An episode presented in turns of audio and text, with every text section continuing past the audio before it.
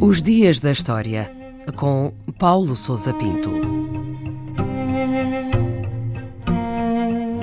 12 de junho de 1240, o dia que marcou o início do chamado Processo do Talmud em Paris.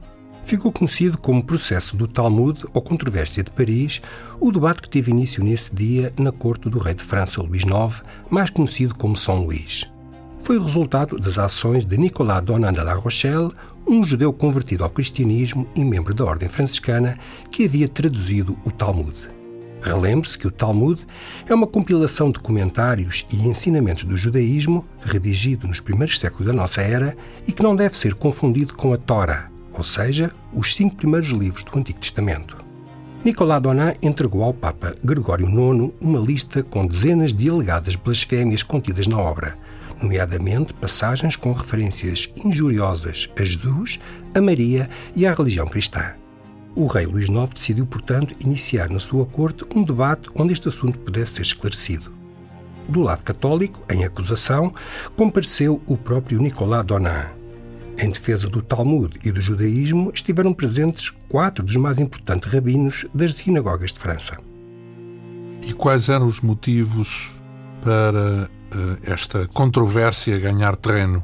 A desconfiança dos católicos em relação ao judaísmo remontava aos primeiros séculos do cristianismo e as comunidades judaicas da Europa eram olhadas com suspeita pela restante população, sobretudo porque era comum a crença de que os judeus haviam sido os responsáveis pela morte de Cristo.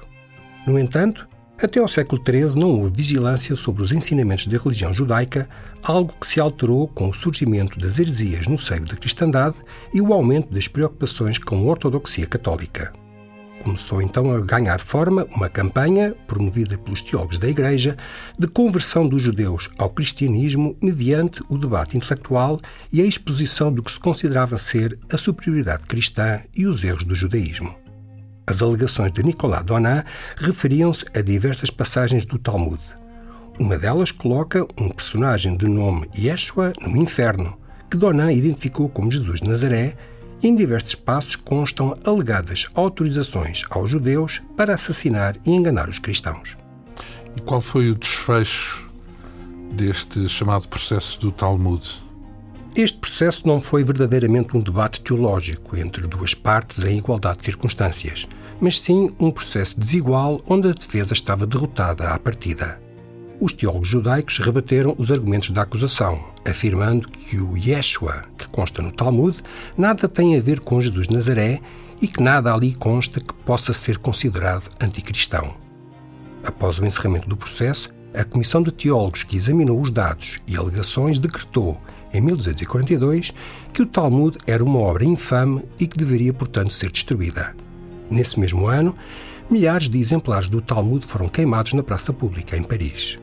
O impacto deste processo foi claramente negativo para os judeus da Europa, uma vez que expôs as alegadas blasfémias contidas nos seus livros sagrados.